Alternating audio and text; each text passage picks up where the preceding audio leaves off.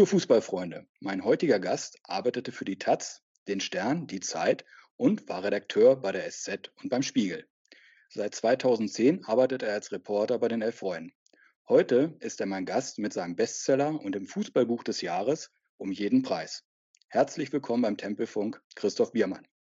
Ja, danke für die Einladung. Hallo. Sehr gerne. Herr Biermann, was macht ein Bestsellerautor wie Sie, wenn er gerade mal keinen Bestseller schreibt? naja gut, ich meine, mit dem Bestseller, das, äh, das äh, wollen wir jetzt mal nicht übertreiben. Es ist jetzt nicht so, dass ich mich danach äh, in den Ruhestand begeben kann. Ähm, äh, ich meine, Sie haben es ja schon gesagt, also ich arbeite hauptsächlich äh, fürs Fußballmagazin Elf Freunde und mache da meine Geschichten. Und ähm, äh, da ich da aber als Reporter nur eine halbe Stelle habe seit einigen Jahren, ähm, habe ich nebenbei die Zeit, eben Buchprojekten zu folgen und eine ähm, eines davon ist äh, um jeden Preis die wahre Geschichte des modernen Fußballs, worüber wir ja reden werden. Und, ähm, und dieses Bücherschreiben ist eine Sache, die mir durchaus Spaß macht. Schön. Kurze Nachfrage meinerseits. 2010 kamen Sie zu den elf Freunden. Wie kam es dazu? Hm, äh, das hatte eigentlich äh, äh, biografische Gründe. Ähm, äh, meine Frau ist damals nach ähm, Berlin gekommen, ein Jahr vorher schon, ähm, und hat äh, beim, äh, da bei einem Verlag gearbeitet. und ich habe da, wir haben, hatten vorher zusammen in Köln gewohnt. und dieses Pendeln für sie von Berlin nach Köln, das war dann irgendwann so ein bisschen, wie soll ich sagen, zu viel des Guten. Und ich habe dann überlegt, was kann ich denn in Berlin eigentlich Schönes machen? Ähm, und bin damals mit äh, Philipp Köster, dem Chefredakteur von Elf Freunde, ins Gespräch gekommen und er meinte auch, wir können dich eigentlich ganz gut gebrauchen. Ähm, und dabei ist es bis heute geblieben. Ja, sehr schön. Ja, sehr schön auch, dass Sie heute hier sind. Und ähm, unser heutiges Interview wird sich ja im Kern um Ihr Buch drehen, um jeden Preis. Die wahre Geschichte des modernen Fußballs. Ich halte es auch mal in die Kamera, muss mal schauen wegen dem Hintergrund. Da ist es. Und beginnen tut das Buch 1992 und da möchte ich auch gerne mit Ihnen anfangen. 1992 gab es aus meiner Sicht und aus, aus Sicht äh, des Buches, aus Ihrer Sicht, drei große Ereignisse im internationalen, aber wie auch im deutschen Fußball. Zum einen war das die Gründung der Champions League, die Gründung der Premier League in England und in Deutschland übernahm Sat1 äh, die Fußballberichterstattung und Premiere zeigte ein Topspiel in voller Länge. Ähm, ich möchte gerne mit der Champions League einfach mal anfangen. Warum hat denn die UEFA oder warum haben denn die Vereine gemeint, dass der damalige Europapokal der Landesmeister, also das Vorgängermodell von der Champions League, nicht mehr ausreicht? Warum brauchte es denn auf einmal eine Champions League 1992? Ähm, ich hole mal ganz kurz ein bisschen aus, um den Gerne. Hintergrund äh, zu erklären. Ähm, und zwar hat sich damals die Fernsehlandschaft in Europa komplett verändert. Also was passierte war, dass neue Sender auftauchten und die wurden möglich durch neue m, Vertriebswege, nämlich einmal Satellitenfernsehen. Also man hatte ja damals manchmal noch so eine Satellitenantenne ähm, am Haus. Ähm, das haben heute, glaube ich, nur noch sehr wenige Leute und, und Kabelfernsehen. Fernsehen war auch neu. Und über diese neuen Vertriebswege kamen jetzt neue Sender, äh, die auch in der Lage waren, ein spezielles Publikum zu, zu adressieren. Also es gab schon relativ früh, Sie haben ja Premiere erwähnt, in Frankreich gab es Kanal Plus, also Pay-TV mit, mit Decodern, aber auch ähm, äh, spezialisierte Programme wie MTV, wie CNN und so weiter. Also dieses gute alte terrestrische Fernsehen, äh, wo die staatlichen ähm, äh, oder öffentlich-rechtlichen Fernsehstationen drüber ausgestrahlt wurden, die bekamen plötzlich Konkurrenz. Ähm, viele von diesen neuen Sendern waren ähm, eben auch ähm, freie Wirtschaft sozusagen. Ähm, das, das war jetzt plötzlich ein Fernsehgeschäft. Es entstand ein Fernsehmarkt. Ähm, und dieser Fernsehmarkt hat natürlich auch nach Inhalten gesucht. Und eine der Geschichten, die von vornherein interessant war, war Sport und insbesondere äh, Fußball.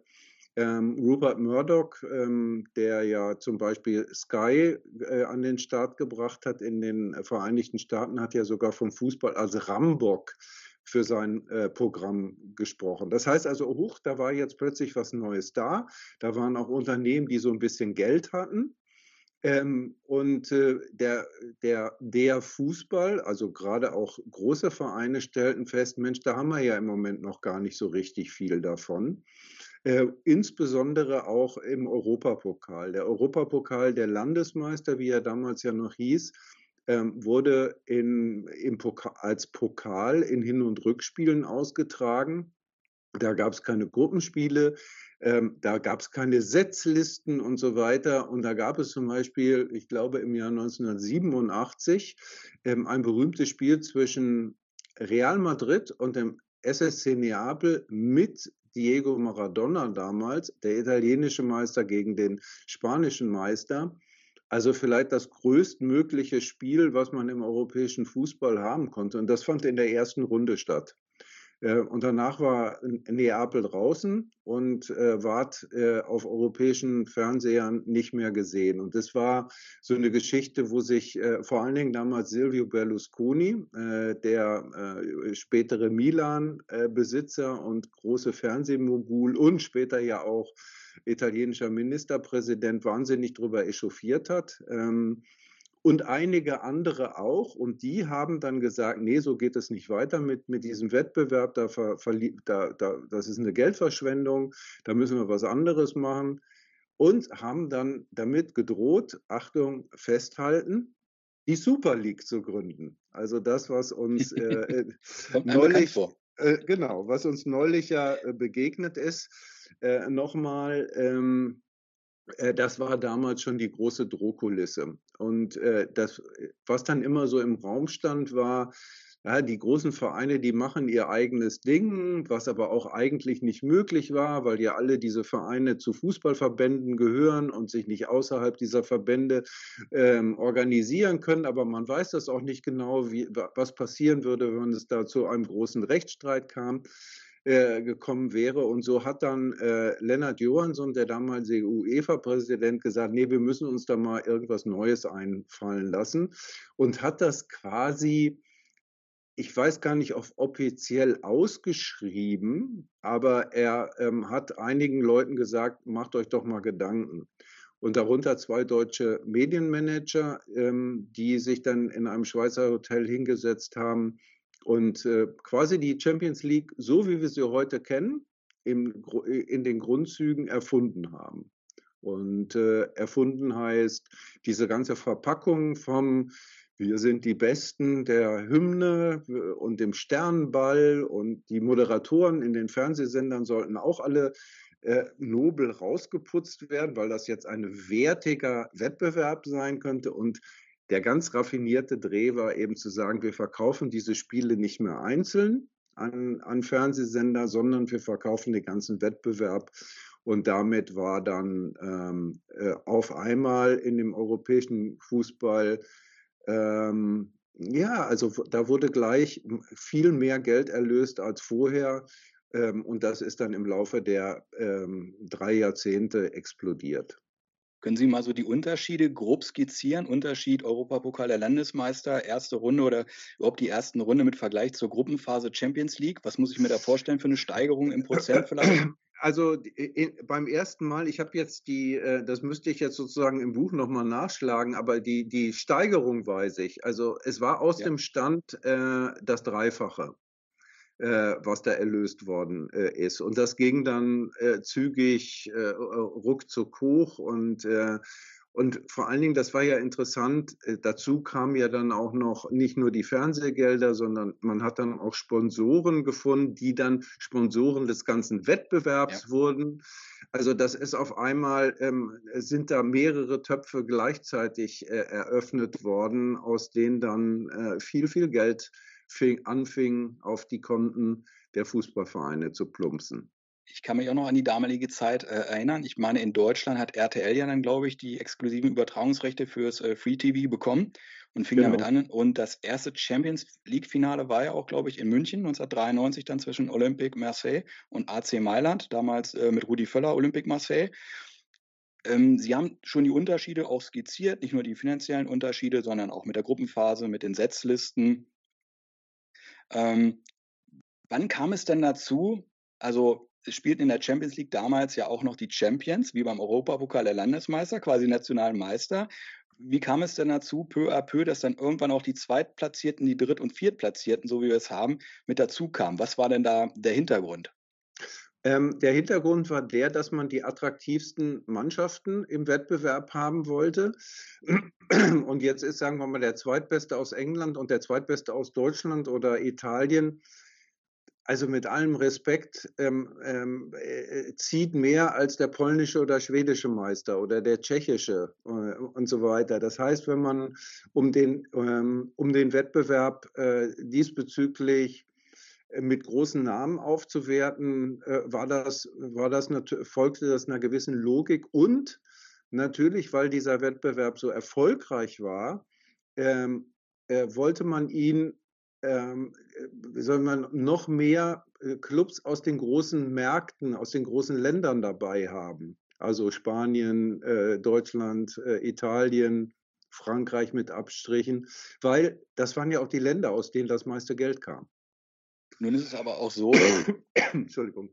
Ja, nun ist es aber auch so, wir reden ja viel über das Geld, über das Finanzielle, ähm, dass äh, zum Beispiel ein Achtelfinalteilnehmer, der jetzt aus England kommt, trotzdem immer noch mehr Geld bekommt als zum Beispiel ein Vertreter aus der Schweiz wie der FC Basel. Wie kann es denn dazu kommen? Ist ja sportlich, haben sie ja beide das Gleiche erreicht. Ja, ja, das ist, äh, das ist genau die ähm, schräge Logik, ähm, die eine wirtschaftliche Logik ist. Ähm, es gibt ähm, Teile der Einnahmen, die äh, gleich verteilt werden. Also, was weiß ich, hm, das variiert auch. Da wird ständig auch dran ge, gefeilscht und gefeilt und es verschiebt sich zu, äh, jedes Mal etwas. Also, es gibt schon Teile, die gleich verteilt werden, aber es gibt dann halt eben auch Teile, wo man sagt, naja, liebe Schweizer, äh, schön, dass ihr hier dabei seid, aber aus der Schweiz kommt ja gar nicht so viel Fernsehgeld äh, wie aus Deutschland oder wie aus England in diesen Topf rein. Ähm, und warum sollen, das ist jetzt die Logik der, der großen Vereine aus den großen Nationen, naja, warum sollen wir das Geld, was wir hier mit dem Interesse an unseren Vereinen generieren, warum sollen dann da jetzt die, die Schweizer so von profitieren? Oder die Finnen? Ich glaube, ein Finne, weiß gar nicht, ob jemals ein Finne an der Champions League äh, Gruppenphase teilgenommen hat, vielleicht einmal. Ähm, und äh, das führt aber natürlich dazu, dass die äh, großen Fußballnationen in der Champions League die kleinen äh, abhängen.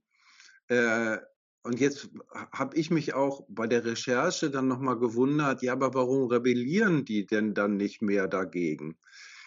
Ja, weil halt die großen Clubs in den kleinen Nationen wiederum, die bekommen dann zwar weniger der FC Basel als Tottenham Hotspur oder sowas, aber er bekommt so viel mehr als alle anderen in seinem Land, äh, dass man darüber eigentlich seine Vormachtstellung äh, zementieren kann. Der FC Basel ist jetzt ein, insofern ein schlechtes Beispiel oder ein gutes Beispiel, weil das einige Jahre so funktioniert hat.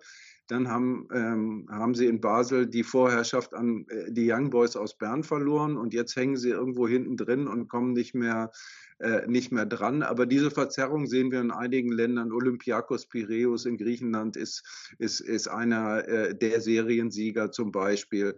Aber äh, wie gesagt, dieses, äh, dieses Verte diese Verteilung sorgt dafür, dass zum Beispiel einer der ganz großen, ikonischen Clubs des europäischen Fußballs, Ajax Amsterdam, ich würde sagen, nie mehr die Champions League wird gewinnen können. Sie waren ja vor zwei Jahren noch mal so oder drei mhm. Jahren noch mal ganz kurz dran, als sie dann das Halbfinale gegen Tottenham ganz kurz vor Schluss ausgeschieden äh, sind und dann am nächsten Tag quasi schon ihre ganzen tollen Spieler verkauft haben und wieder von vorne anfangen mussten. Ähm, ja, das ist so mal auch eine der Folgen dessen, was da vor 30 Jahren oder inzwischen 31 Jahren beschlossen wurde. Aber dann hat ja die UEFA wirklich irgendwo Glück, dass die äh, kleinen Vereine äh, so ja, national denken, so genügsam sind und sagen, uns reicht das, wenn wir in der Schweiz oder in Tschechien oder sonst wo die Nummer eins sind oder uns das weiterbringt. Äh, wir denken gar nicht so international. Ja, Könnte ja auch äh, anders laufen. Ja, aber äh, wie gesagt, also da merkt man natürlich, dass ähm, dass da alle, ähm, alle auch für sich denken. Ne? Jetzt kennen wir die Champions League in diesem Modus ja, wie sie momentan ist, schon einige Jahre. Ist denn für die Zukunft, äh, sind da Änderungen, Neuerungen geplant oder läuft das jetzt erstmal so weiter?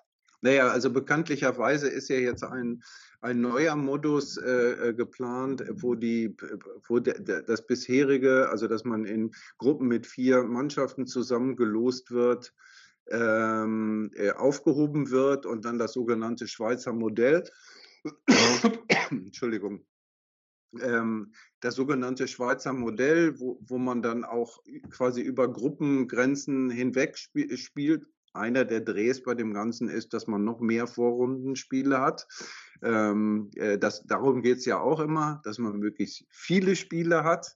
Damit an vielen, vielen viel, Tagen verteilt. Genau, dass man an vielen, für viele Spiele natürlich dann auch, die dann auch verkaufen kann ähm, und so weiter. Ähm, also dieser, die, die, diese Champions League hat sich in Details eben in den 30 Jahren auch immer weiterentwickelt, wie, ähm, wie gesagt, äh, wer sich dafür qualifiziert. Also inzwischen haben wir ja nicht mehr nur den Meister oder den Vizemeister, sondern auch den vierten. Und möglicherweise werden wir bei der einen oder anderen Nation demnächst sogar den fünften der nationalen Liga äh, in der Champions League sehen. Die Verteilungsmechanismen haben sich immer wieder ein bisschen äh, geändert und verschoben, aber im, äh, im Kern ist eigentlich vor allen Dingen äh, der Effekt ja zu sehen, dass am Ende die Großen immer unter sich sind. Wie so ist im Leben. Hat man aber nicht eigentlich mit dieser Champions League, äh, wenn man mal zurückblickt, ich glaube 1999 hat man die zwei Drittplatzierten und so mit zugenommen. Und hat man da nicht äh, ab diesem Moment auch den damaligen UEFA Cup zerschossen? Weil Sie haben es ja, da, Sie haben es ja vorhin gesagt, es ist äh, attraktiv, dann natürlich den Zweit-, Dritt-, Viertplatzierten aus zum Beispiel England, Deutschland, Italien mit dazu zu nehmen. Aber diese Traditionsclubs, diese Spitzenclubs wurden ja dann aus dem UEFA Cup abgezogen und da spielten dann, ich nenne es jetzt mal despektierlich, die etwas uninteressanteren Clubs. Ich kann mich noch erinnern, 90er Jahre, wo Schalke oder ähm, Bayern München auch mal den UEFA Cup gewonnen haben, was da noch für Top-Teams dabei waren und wie gerne man eigentlich so die UEFA Cup sich angeguckt hat. Das war dann ja eigentlich Ende der 90er Jahre obsolet, nachdem die Champions League so aufgebläht wurde. Äh, Man da hat eigentlich quasi ein, eine Trophäe geopfert, einen Wettbewerb geopfert für die Champions League, wenn ich es mal so sagen will. Naja, also de facto ein Wettbewerb wurde ja auch geopfert, der Europapokal der Pokalsieger, der, der ja dann irgendwie mit, der, mit dem UEFA Cup verschmolzen ist. Ähm, ich sehe es ein bisschen anders. Ähm, also wenn man jetzt äh, sich anschaut, mit, welchem, mit welcher Begeisterung ähm, Eintracht Frankfurt durch die Saison gelaufen ist, an deren Ende sie dann eben diese inzwischen jetzt nicht mehr UEFA Cup, sondern Euroleague gewonnen hat, ist das für, ich sage jetzt mal, mittelständische Vereine, mittelgroße Vereine ähm, ein sehr, sehr attraktiver Wettbewerb äh, nach wie vor. Sicherlich wirtschaftlich nicht, nicht mehr in dem Maße, aber der kann bei, bei, den, bei den Leuten bewegt er noch viel. Und interessanterweise finde ich auch, dass eigentlich sogar dieser ähm, vor zwei Jahren eingeführte Conference League, also quasi ein bisschen die dritte Liga des äh, europäischen Fußballs, wo ja dann wirklich auch da hat sich ja jetzt eine, für die Gruppenspiele in dieser Saison eine Mannschaft von den Färöerinseln aus Island und so weiter qualifiziert. Das ist auch ein großer Spaß. Also für die, für diejenigen, die daran beteiligt sind. Da gucken, ich sage jetzt wir als allgemein Interessierte vielleicht nicht mehr so hin, wenn Böde, Bode Glimt aus Norwegen gegen irgendwen aus Serbien spielt oder so oder aus der Schweiz. Aber für die ist das, für die, die daran teilnehmen, ist das ganz toll. Und äh, das finde ich, äh, das finde ich schon in Ordnung. Aber wie gesagt, wir haben schon eine ganz, ganz krasse Hierarchie darin.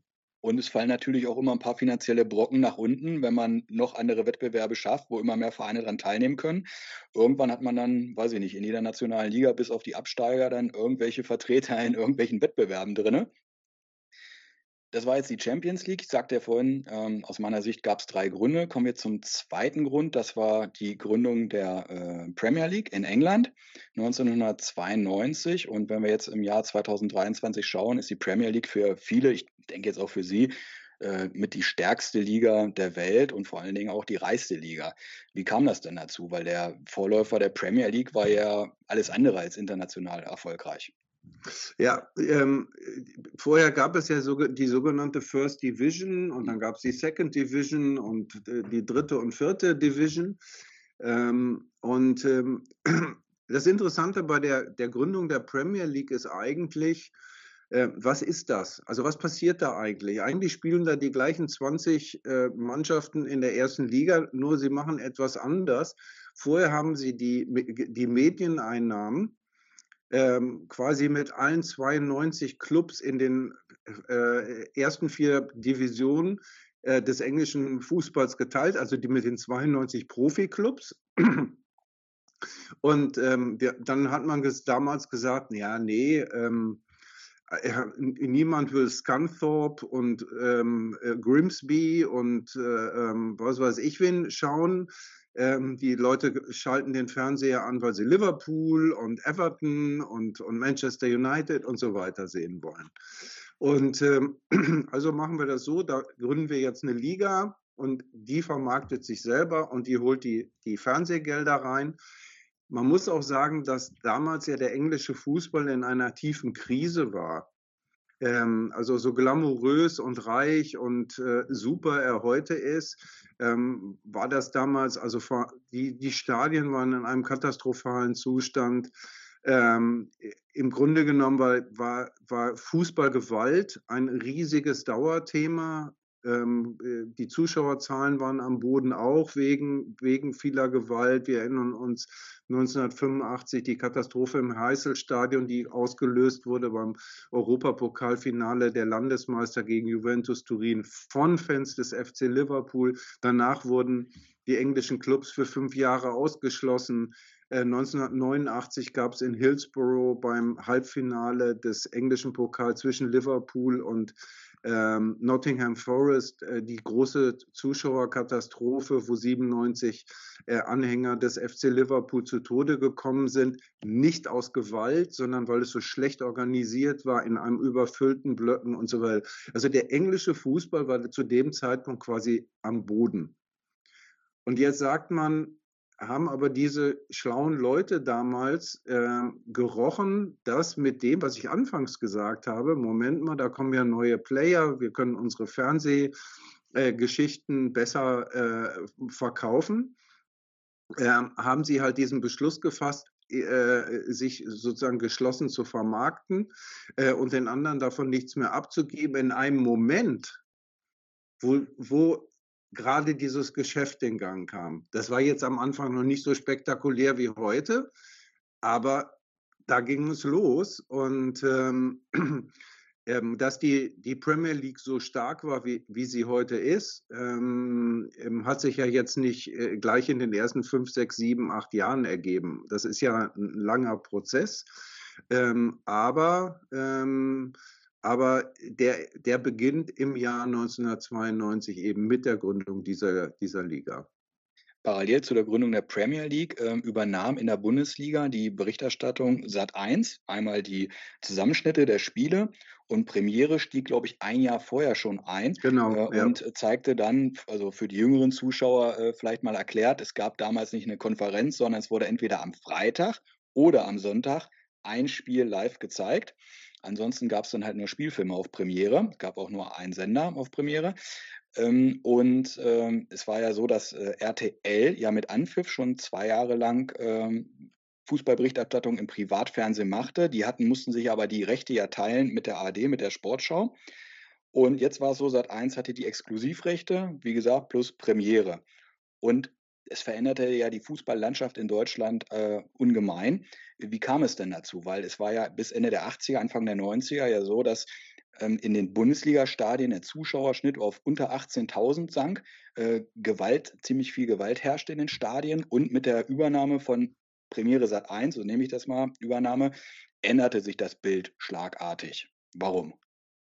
Ähm, das hatte sicherlich auch was mit der Aufbereitung von, äh, Premier, äh, von, äh, von RAN zu tun.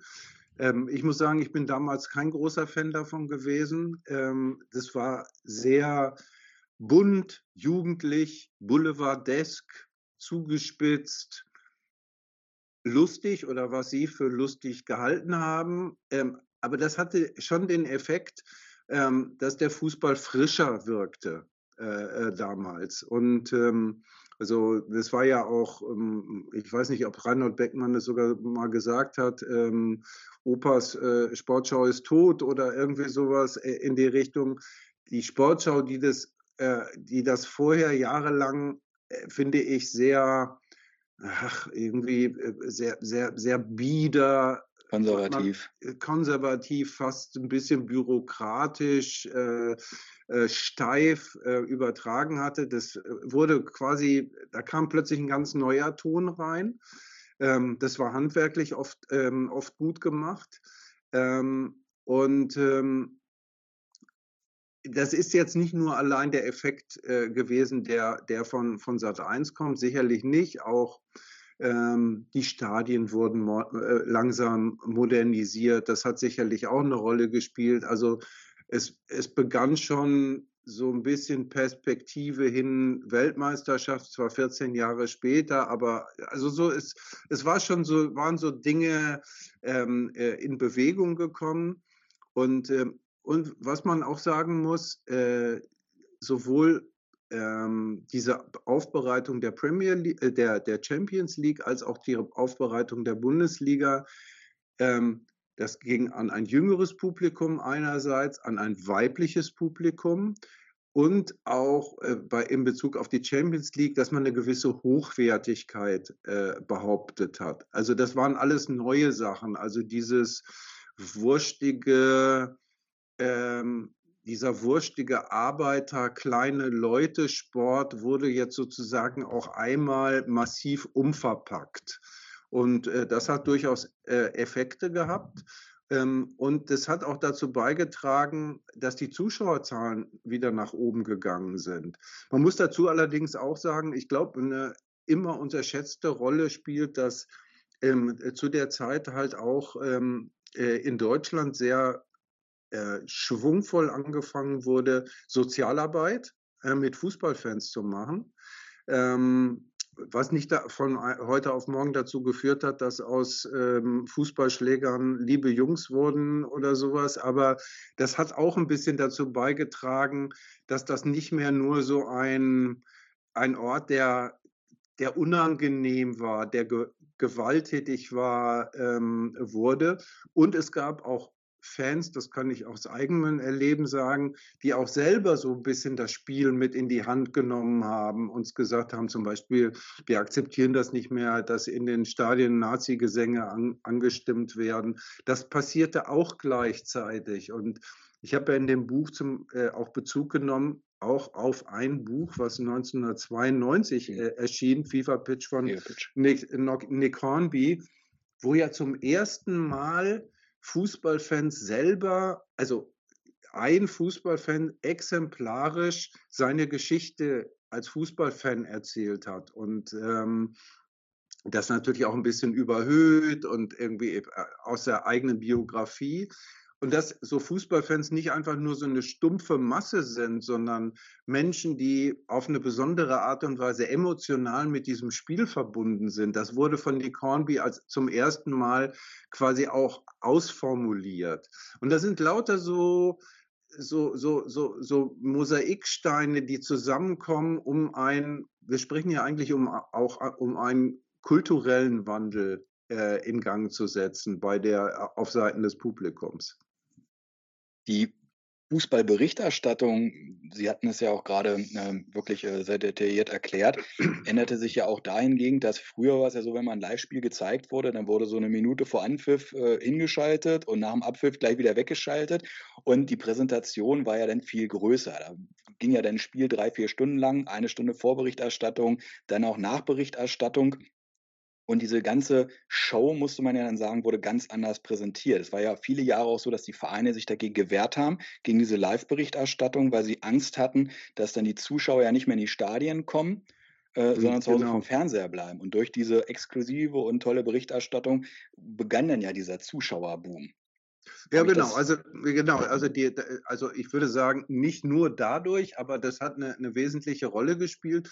Also das, was man da so frisch aufbereitet äh, im Fernsehen zu sehen bekam, ähm, das, das wollte man dann halt auch äh, vielleicht selber mal miterleben. Und, ähm, und wie gesagt, weil, dann, weil es auch angenehmer wurde, in die Stadien zu gehen, als es, äh, als es vorher der Fall war, ähm, ist da so eine positive Eskalation in Gang ge gesetzt worden.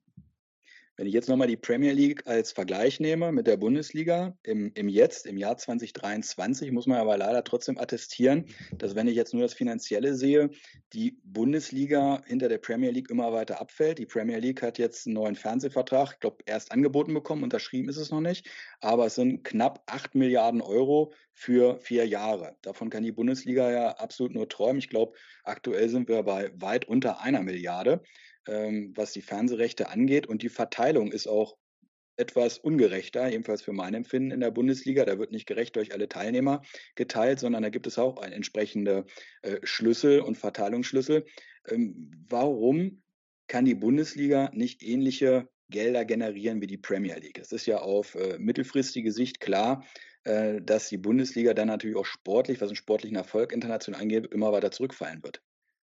Ja, ich weiß nicht, ob sie immer weiter zurückfallen wird. Also der Abstand zur Premier League ist groß und er wird möglicherweise größer. Das ist, äh, das ist schon richtig, aber das gilt für die anderen. Äh, für Spanien, Italien, Frankreich gilt das letztendlich auch. Von, den, von dem restlichen braucht man gar nicht zu reden. Ähm, die äh, Premier League profitiert natürlich auch extrem davon, ähm, nicht nur von dem, was sie im eigenen Land erlöst, ähm, sondern auch von dem, was sie weltweit erlöst. Also weil sie hat ein Publikum in, in, in Fernost und in den USA und inzwischen auch in Südamerika und in Afrika und, und, und. Also die, die Premier League ist sowas wie die äh, Weltfußballliga ähm, äh, auf eine Art.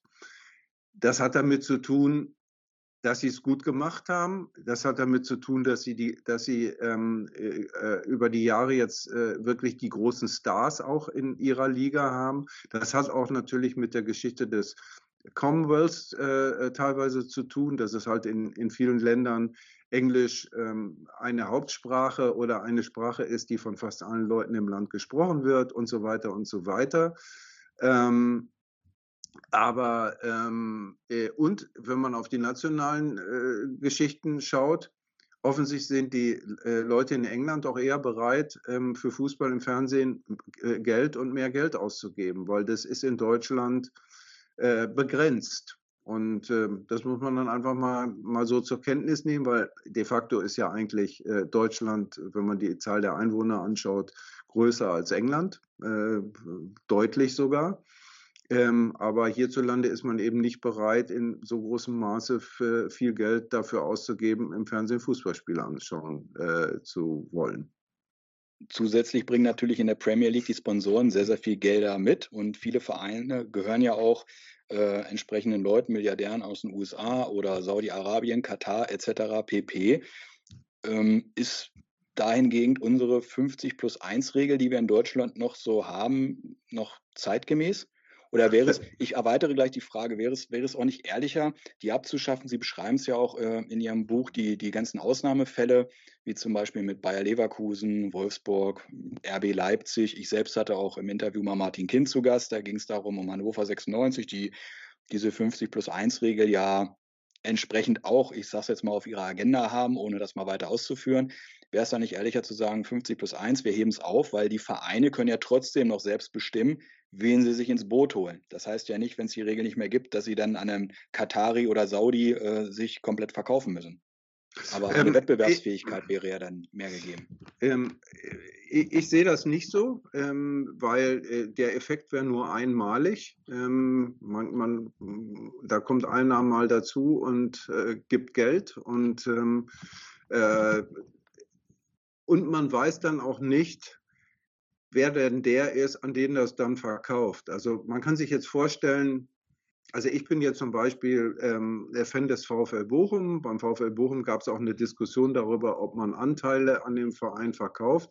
Ich war da immer so ein bisschen ja, so neutral, würde ich sagen. Inzwischen bin ich eigentlich eher dagegen, ein, auch in dem Bewusstsein, dass man diesen Prozess über einen längeren Zeitraum, und man muss ja auch immer mal gucken, nicht nur ein Jahr, zwei Jahre, sondern zehn Jahre, ähm, dass man dann einen Investor da drin hat, der das dann irgendwann an irgendwen verkauft. Und ähm, ich glaube, äh, dass das deutsche Modell mit 50 plus 1, mit einer großen Beteiligung der Mitglieder eine große Stärke ist. Das entspricht auch der Geschichte und der Kultur des deutschen Fußballs ähm, und der Tradition des deutschen Fußballs. Man kann jetzt sagen, es ist hinderlich darauf, auf dem Weg so groß zu werden wie die Premier League, aber es gibt so viele Sachen in der Premier League, die brauche ich gar nicht in Deutschland. Ich brauche zum Beispiel nicht ähm, äh, Eintrittspreise, die durch die Decke gehen, wie das in England der Fall ist. Da wird nämlich nicht argumentiert mit, wir sind ein Volkssport und wir wollen schon irgendwie gefühlt allen irgendwie die Möglichkeit geben, auch mal ins Fußballstadion zu kommen. Ähm, da sind halt bestimmte Bevölkerungsgruppen, qua, die nicht genug Einkommen haben, die haben einfach keine Chance mehr ins Stadion zu gehen, weil das zu teuer ist. Plus, äh, wenn ich kurz einhaken darf, der Fußballtourismus, den Sie ja auch beschreiben, äh, dass die Medaille hat immer zwei Seiten. Auf der einen Seite ist die Premier League natürlich äh, viel bekannter auf der Welt, aus, aus genannten Gründen. Aber diese Leute wollen natürlich auch mal ein Spiel sehen und kommen dann nach England in die Premier League und nehmen dann in Anführungsstrichen den einheimischen Fans dann natürlich auch irgendwo das Kartenkontingent weg, was man in der Bundesliga jetzt diesen Effekt ja noch nicht so hat. Weil ein Stadion, was 50.000 Plätze hat, da kann ich halt auch nur 50.000 Karten verkaufen. Ja. Also, äh, wie gesagt, also der, der Ausgangspunkt, ich bin, äh, ich bin nach wie vor äh, ein großer Verfechter von 50, 50 äh, plus 1. Ich finde, dass da eine große Stärke drin liegt. Ähm, ich finde, dass der deutsche Fußball, der deutsche Liga-Fußball einen eigenen Weg geht, den ich also wir können jetzt sicherlich in vielen, vielen Detailfragen können wir da drauf gucken und sagen, ist das jetzt gut und ist das jetzt gut. Aber jetzt bei dieser ganz generellen Ausrichtung ähm, äh, finde ich das äh, ähm, äh, sehr gut und ich finde, dass das auch eine Stärke ist. Ist dann aber die Bundesliga noch spannend? Also, weil deswegen kam ich auch drauf, wenn ich sehe, wir haben in der zweiten Bundesliga Vereine wie Hertha, Schalke, HSV, die kann man jetzt mögen oder nicht, aber die haben ja ein ganz, ganz großes Fanpotenzial, ganz große Tradition. Und ich glaube, da würde auch jeder Fußballfan sagen, die müssen in die erste Liga. Wenn ich mir samstags die Konferenzpaarung anschaue, ich möchte da keinem Verein zu nahe treten, aber da sind viele Paarungen dabei an jedem Wochenende, die jetzt nun wirklich keinen vom Hocker reißen. Und äh, der FC Bayern München wird falls Bayer Leverkusen jetzt nicht abreißt, wahrscheinlich die zwölfte Meisterschaft in Folge einfahren. Und äh, mein subjektiver Eindruck ist, auf Strecke sorgt das doch für sehr, sehr viel Langeweile, weil auch wie beschrieben, der Fußball ist ja deswegen so erfolgreich, weil er ja, äh, weil man ja nie weiß, wie geht es wirklich aus. In der Bundesliga ist halt viel berechenbar ge äh, geworden und viele Traditionsclubs eigentlich nicht mehr auf dem Silbertablett da. Ähm, ja, äh, das stimmt. Also ähm, diese, äh, da, diese Serienmeisterschaft des FC Bayern ist ein riesengroßes Problem. Ja. Da bin ich absolut Ihrer Meinung. Und es ist auch ähm, schwierig, dem beizukommen, weil äh, der wirtschaftliche Vorteil, den der FC Bayern gegenüber der Konkurrenz hat, ob sie jetzt äh, Dortmund, Bayern oder wie auch immer heißt, ähm, äh, Dortmund, äh, Leverkusen oder wie auch immer heißt, ist riesig. Das heißt, sie können sich sogar eine Menge Fehler leisten und werden trotzdem äh, höchstwahrscheinlich dann, äh, also die letzte Saison war ja ein gutes Beispiel, wo viel ja. schiefgelaufen ist bei den Bayern und am Ende haben sie es doch irgendwie geschafft.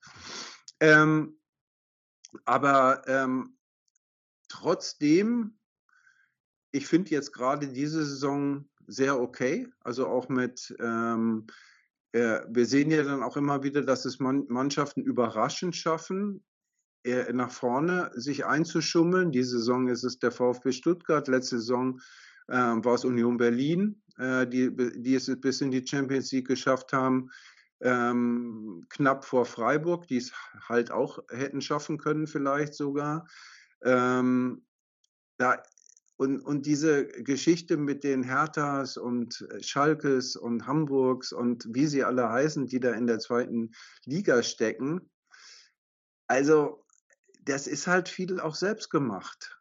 Äh, das muss man dann schon sagen, weil die Wirtschaftskraft des HSV oder von Hertha oder von Schalke ist natürlich größer als die von Darmstadt und von Heidenheim und von Bochum und von ja inzwischen auch, äh, auch selbstgemachte Probleme des ersten FC Köln.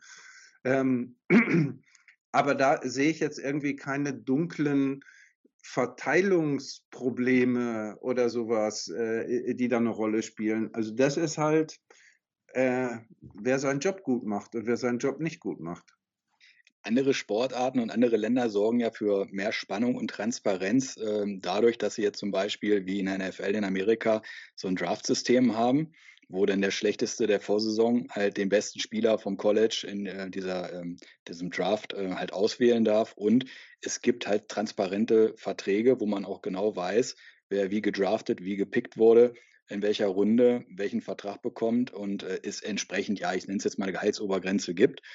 Wäre das nicht so ein Modell auch für die Bundesliga? Also natürlich nicht eins zu eins, abgewandelt natürlich auf unsere Besonderheiten, aber ähm, oder dass man überhaupt erstmal anfängt zu sagen, okay, wir teilen jetzt mal die Fernsehgelder durch einfach durch 36. Damit ist jetzt am über Nacht jetzt auch keine Konkurrenz mehr für den FC Bayern, aber äh, man kommt vielleicht ein bisschen näher. Einen kleinen Schritt.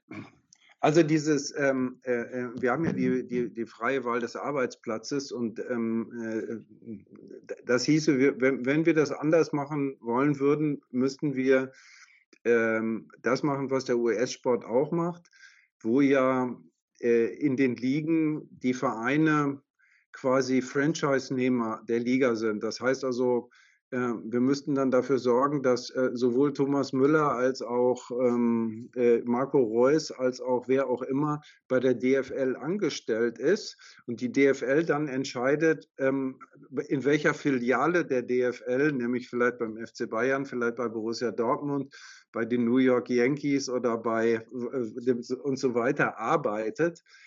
Also das sehe ich nicht. Ähm, und ich sehe auch, ich sehe sicherlich, es gäbe sicherlich Möglichkeiten, ähm, Gehaltsausgaben eher zu begrenzen, aber auch das ist irgendwie ein, ein kom äh, komplizierter äh, Prozess. Also ähm, von daher habe ich meine Zweifel, ob das, ähm, ob das äh, umzusetzen wäre, weil unser Sportsystem ist komplett anders strukturiert als das US-Sportsystem.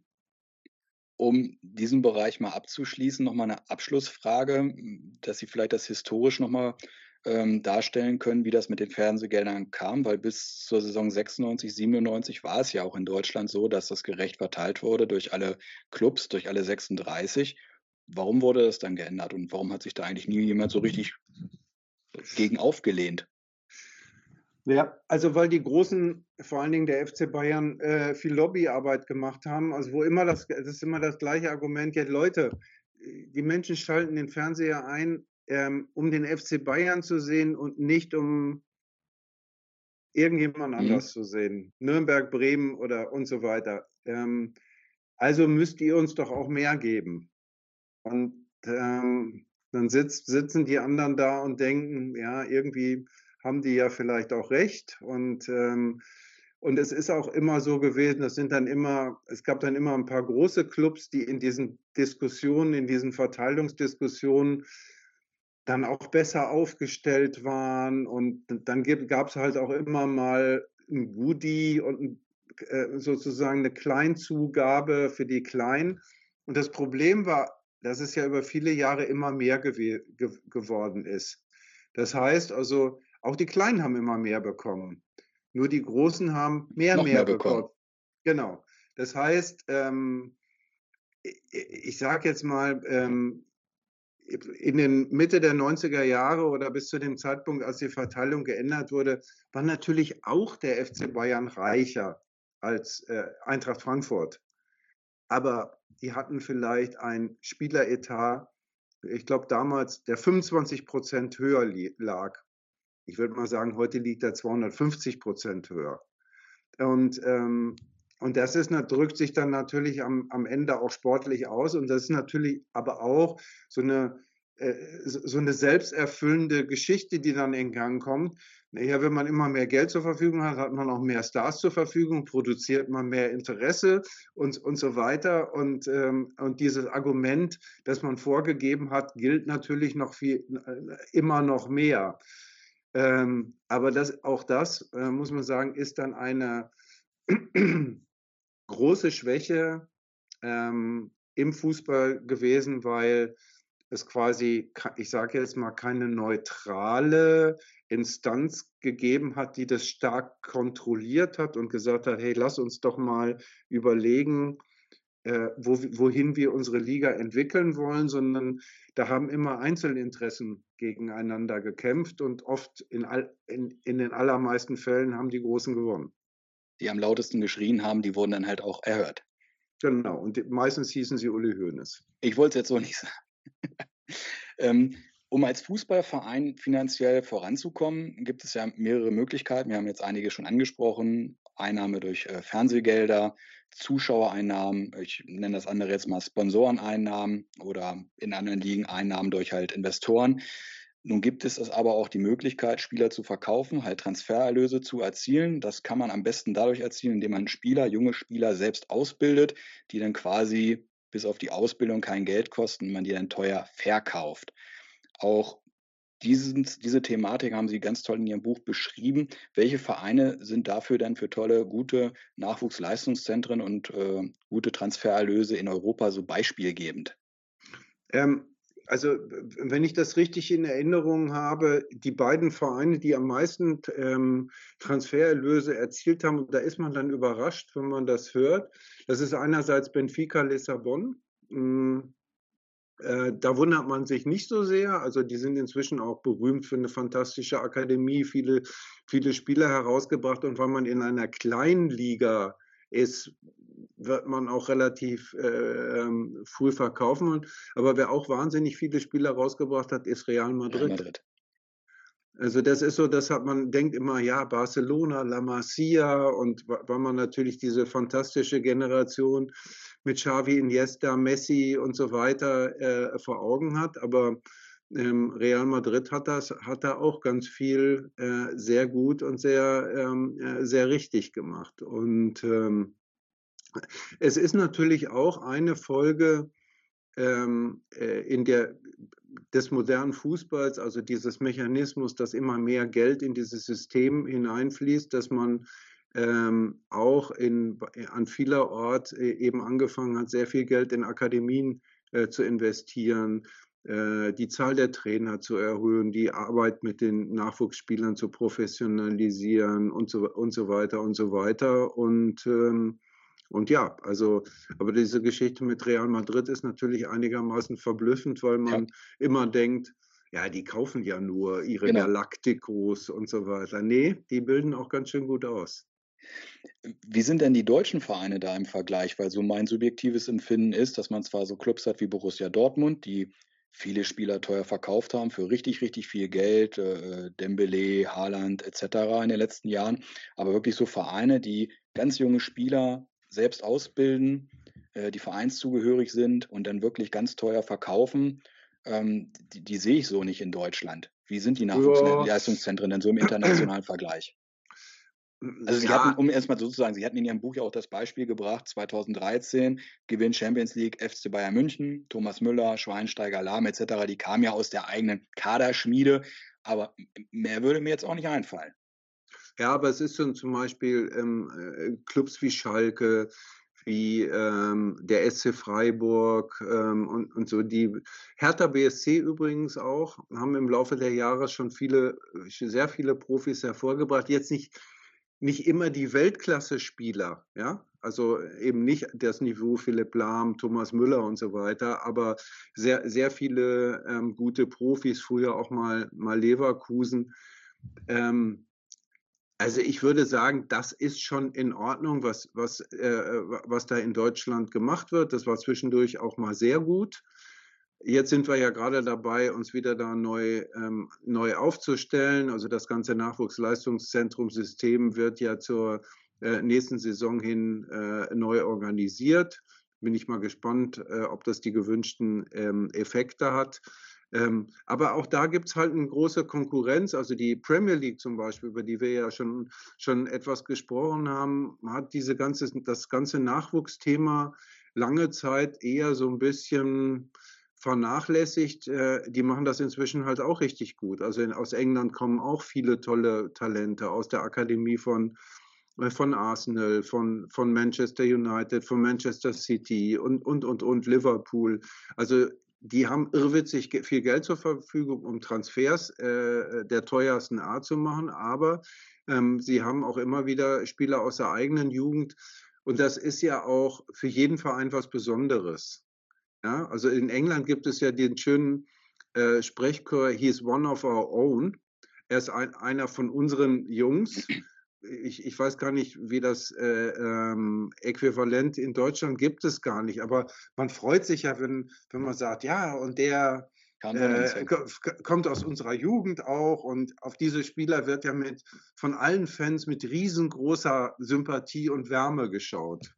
Ich glaube, jeder Schalke-Fan, wenn er mal auf so eine Liste schauen würde, ähm, wer mal bei Schalke ausgebildet wurde und da mal gespielt hat, das muss man dann ja wirklich auch sagen, da haben Sie recht, äh, da kriegt jeder Schalke-Fan irgendwie Kreislauf, wenn er sieht, wer da mal gespielt hat und wer da noch hätte spielen können, Ösil, Neuer etc. Ähm, Leroy Sané und so ja, weiter, klar. Und ich meine, Draxler. Norbert Elgert, der der da ja als Trainer der U19-Mannschaft äh, äh, jetzt schon seit ewigen Zeiten arbeitet. Ich glaube, der ist auch ein solitäres Trainergenie für diese, für diese Altersgruppe. Das muss man eben, eben auch mal, mal sehen. Das ist nicht alles nur immer System und das und das sind manchmal auch, auch besondere Pädagogen und der ist zum Beispiel ein ganz besonderer Pädagoge. Nun ähm, wissen wir ja, dass der Fußball ein Milliardengeschäft ist und äh, die Ablösesummen immer äh, höher werden. Also 100 Millionen Euro sind ja heutzutage jetzt keine Seltenheit mehr. Also für die absoluten Topstars geht es unter dreistellig nicht mehr. Fernsehgelder werden immer mehr, jedenfalls in anderen Ligen, gerade in der Premier League. Investoren steigen ein und trotzdem ist es so, Sie haben die Premier League und die äh, First Division als Beispiel genommen, ist es so, dass nur die wenigsten Clubs wirklich profitabel sind. Warum ist das so und warum steigt man denn dann in so einen Verein ein, wenn eigentlich nichts abfällt?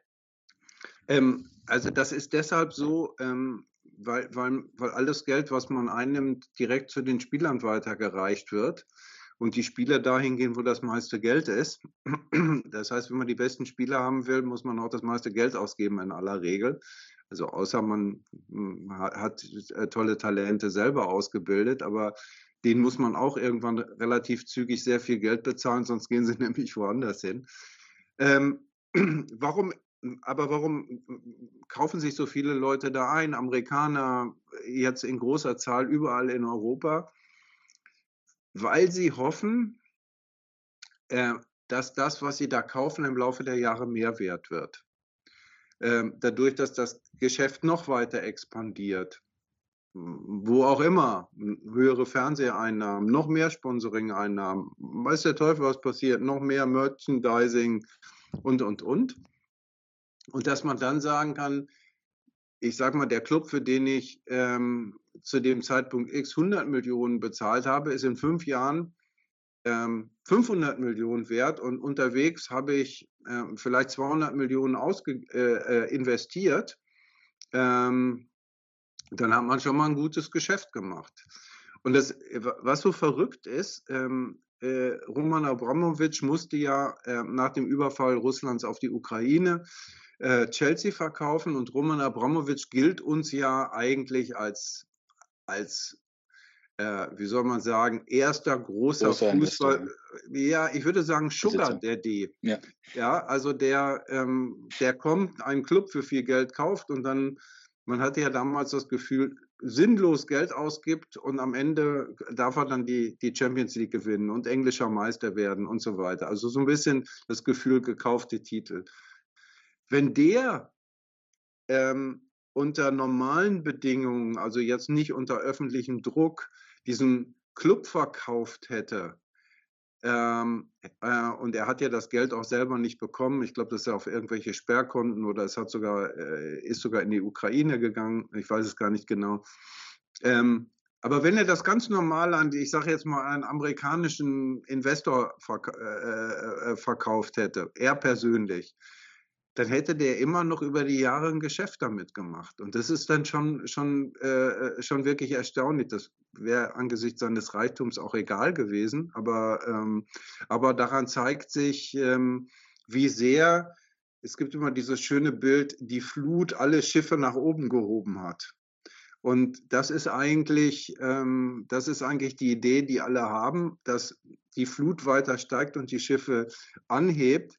Aber es gibt ja diese wunderbare, äh, in all diesen ähm, wirtschaftswissenschaftlichen Betrachtungen gibt es ja die Greater Fool, äh, Theorie, also ähm, wer der größte, der, äh, der größere Narr ist, nämlich der, der irgendwann etwas kauft und dann steigt die Flut eben nicht mehr und vielleicht geht das Wasser sogar runter und dann steht man da mit seinen äh, vielen Millionen, die man ausgegeben hat.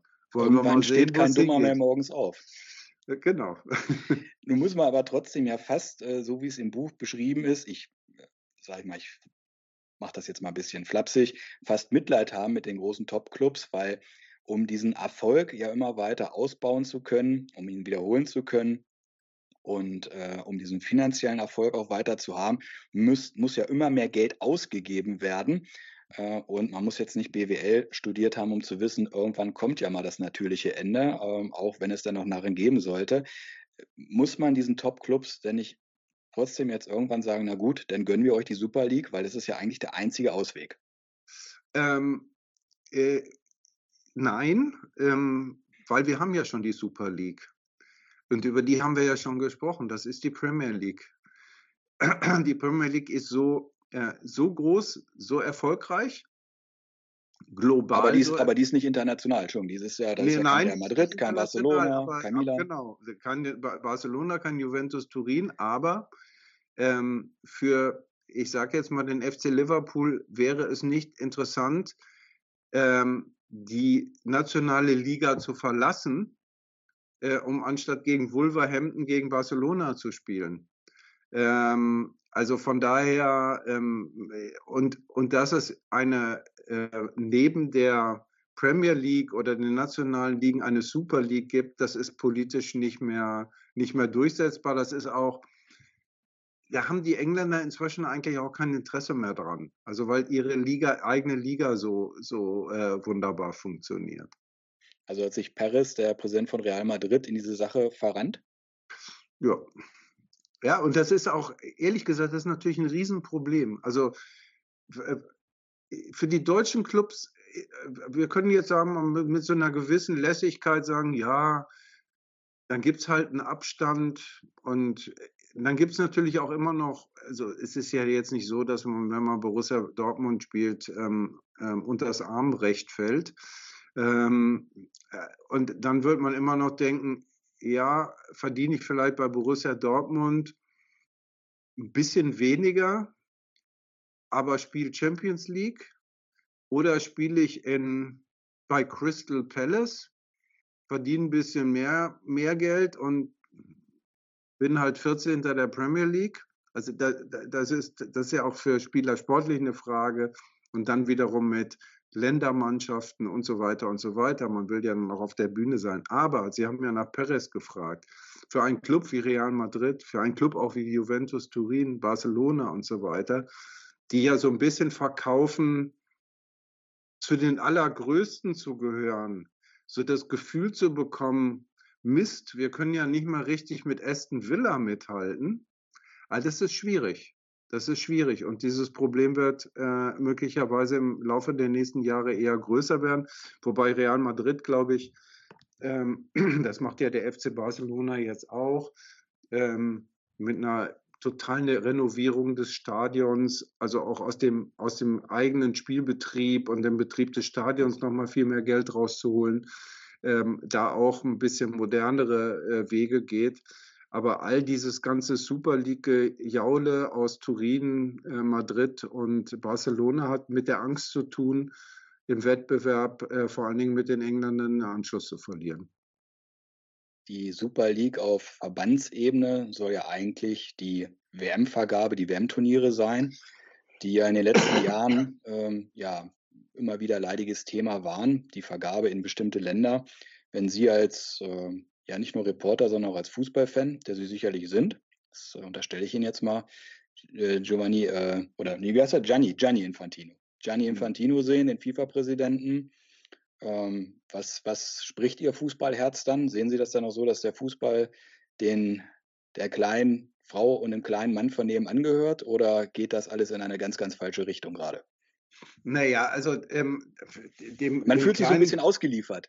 Also ja, also ich sehe so, jetzt regen sich alle drüber auf, was passiert aber nichts, nichts passiert. Also jetzt auch der DFB, äh, ich habe den Tag Wolfgang Niersbach im Doppelpass gesehen, um jetzt mal ein bisschen abzuschweifen, der relativiert das auch so, dass der DFB ja nicht eingeschritten ist, dass ein Bernd Neuendorf, ein DFB äh, jetzt äh, gegen diese ganzen ja, Unzulänglichkeiten, die bei der FIFA jetzt äh, passieren und die ganzen Vergaben nicht einschreitet, nicht aufbegehrt, dass der DFB auch nicht mal mit eigenen Kandidaten ähm, in die entsprechenden Gremien rückt äh, das alles ein bisschen relativiert. Ich finde, das ist so ein bisschen zu viel Passivität vom größten Einzelsportverband der Welt. Ja, ähm, äh, man muss nur halt auch sehen, ähm, dass, dass die, äh, die westlichen Fußballnationen, das konnte man eben bei der WM in Katar auch deutlich sehen, ähm, natürlich in der FIFA in der Minderheit sind. Ja, also das ist jetzt, es ist ja nicht so, dass Gianni, Infantino surft ja sehr geschickt da, darauf, äh, Mehrheiten zu schaffen, große Mehrheiten zu schaffen, indem er natürlich dafür sorgt, dass viele kleine Fußballnationen mit Projekten der FIFA, mit ähm, netten Posten bei der FIFA, in irgendwelchen Gremien und so weiter für die, für die Verbandsleute bei Laune gehalten werden und dann sagen, ja, das ist schon alles toll, was ihr da macht und ihr schafft viel Geld daran und, äh, und wir profitieren irgendwie davon. Und ähm, die Fragen der Moral, die sich da stellen, die sich zum Beispiel auch bei Katar gestellt haben und sich äh, nochmal stellen werden, wenn ja höchstwahrscheinlich die WM 2034 in Saudi-Arabien stattfindet. Diese Diskussionen werden halt in sehr wenigen Ländern geführt. Also darüber muss man sich im, im Klaren sein. Ähm, und es ist nicht, nicht mehr so, dass ähm, die großen westlichen Fußballnationen ähm, in der FIFA bestimmen, wo der Hase langläuft, sondern das tun andere. Und ähm, Johnny Infantino, weil Sie nach ihm persönlich gefragt haben, ist der Mittelsmann dafür, ist der, der das umsetzt und dass der irgendwann seinen Lebensmittelpunkt ähm, von äh, der Schweiz nach, nach Katar verlegt hat, finde ich, äh, kann man, ist dann schon auch eine schöne Illustration. Das ist ein Ausrufezeichen, das ist ein Statement? Das, das ist ein Statement, genau, ja.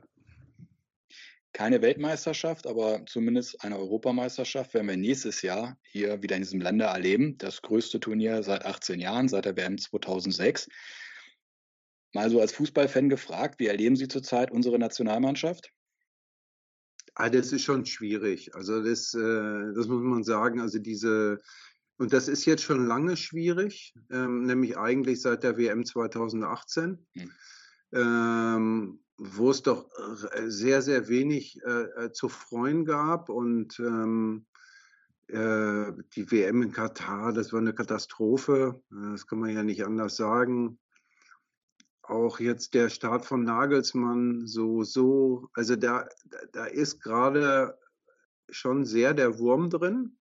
Sportlich, ich glaube, dass diese Mannschaft, wenn wir jetzt vom Sport sprechen, dass diese Mannschaft besser ist als, ihre, als die Ergebnisse und dass man auch darauf hoffen kann, dass irgendwann die Qualität sich in den Ergebnissen niederschlägt. Aber ähm, ich glaube auch, dass äh, Julian Nagelsmann ein guter Trainer ist. Also daran besteht sowieso kein Zweifel.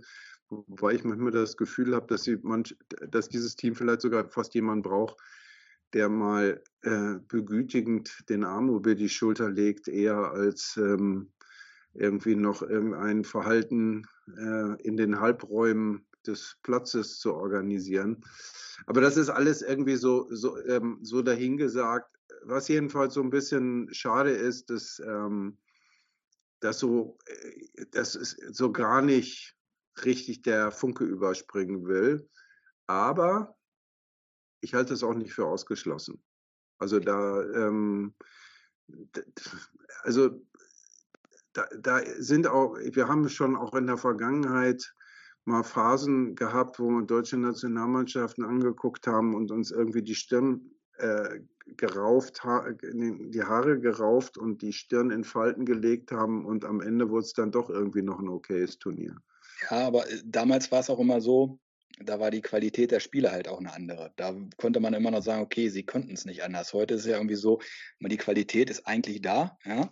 Ähm, und ich hatte in einem anderen Interview mit ähm, einem Kollegen vom ähm, Bild-Podcast Stammplatz, vom Fußball-Podcast, hatte ich mal so die These in den Raum gestellt, dass wir ja mindestens fünf Jahre verloren haben. Joachim Löw war vor einigen Wochen beim Sebastian Hellmann im Interview und da hat ja Jogi Löw selbst gesagt, naja, in der Rückschau hätte ich 2018 danach zurücktreten müssen. Und nach 2018, das, das, das, das waberte ja alles so. Dann kam Corona, dann wurde die EM verschoben, dann, dann hat er die EM noch gemacht, dann war die EM zu Ende, dann kam eigentlich Jogi Löw 2.0 mit Hansi Flick. Dann, dann lief Katar schief, dann ließ man ihn dann doch jetzt nochmal ran. Jetzt hat man den Nagelsmann. Also ich glaube schon, wir würden woanders stehen, wenn wir jetzt vor fünf Jahren, also der DFB einen Cut gemacht hätte hinsichtlich EM 2024, weil so hat man jetzt ja gerade nochmal so vier Länderspiele. Das ist ja nichts. Auch nichts, ja. wo man eine Hierarchie entwickeln kann, die auch fehlt. Hinterher ist man immer schlauer. So sieht's aus. das war die vorletzte Antwort. Ich wollte sagen, so ein schöner Schlusssatz, aber ich habe noch äh, eine Frage und zwar, weil es äh, in Ihrem Buch ja auch thematisiert wird, ist äh, Christoph Biermann, wenn er mal Fußballspiele live besucht, mehr ein Stehplatz- oder ein Sitzplatz-Fan? Nee, ich bin, äh, ich bin ja inzwischen äh, 62. Ähm, ich, ich, wie soll ich sagen, so lange will ich nicht mehr stehen. Ähm, und ich habe ja auch, ich, meine, ich bin ja Journalist und ähm, habe auch dann dementsprechend meistens meinen Platz auf der Pressetribüne und äh, die, da, da sind Sitze. Also äh, Pressestehplätze gibt es keine. Ich kann das nachvollziehen. Ich hatte beim Spiel Bayer Leverkusen gegen Borussia Dortmund das erste Mal die Freude, eine Akkreditierung zu bekommen. Und ich kann das vollkommen nachvollziehen. Also ich sitze da auch äh, lieber auf einem schönen Sitzplatz, als irgendwo in der Kurve stehen. Ähm, ja, bin auch keine 20 mehr, so ist das dann halt. Ne? Ja, es ist, das sind, das sind, das ist aber trotzdem eine interessante Frage, weil ähm, es sind sozusagen auch zwei unterschiedliche Arten, Fußball zu gucken. Also ich habe natürlich ja, also wirklich Jahrzehnte in der Kurve ähm, gestanden und ähm, da ist das Spiel vor allen Dingen emotionales Erlebnis. Ähm, und wenn man auf, wenn man auf der Haupttribüne oder Pressetribüne oder wo auch immer sitzt, ähm, ist es immer noch ein emotionales Erlebnis, aber auch gleichzeitig ähm, kann man sich mehr mit dem beschäftigen, was passiert da auf dem Platz. Man kann besser zusehen, man kann sich besser versuchen, in das Spiel einzudenken und, und, und, und was wollen die da. Und ähm, äh, beides hat seinen Zauber. Ähm, und gerade wenn man jünger ist, glaube ich, ähm, ist der Zauber des äh, Emotionalen irgendwie wie, äh, stärker. Und, ähm, und irgendwann das ist ja eine ganz häufige Bewegung, sagt man dann, oh, jetzt wechsle ich mal da auf diese andere Tribüne rüber und hock mich da mal hin. Alles hat seine Zeit.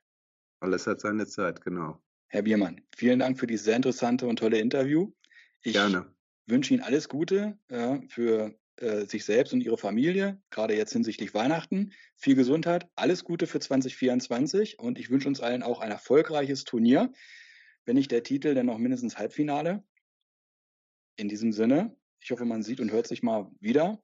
Vielen ja, Dank. ich gebe die äh, guten Wünsche gerne zurück. Ähm, ein schöne Weihnachten und ein tolles 2024, in dem hoffentlich vieles besser wird als in diesem Jahr. Und damit meine ich beileibe nicht nur irgendwelche ja. Fußballspiele.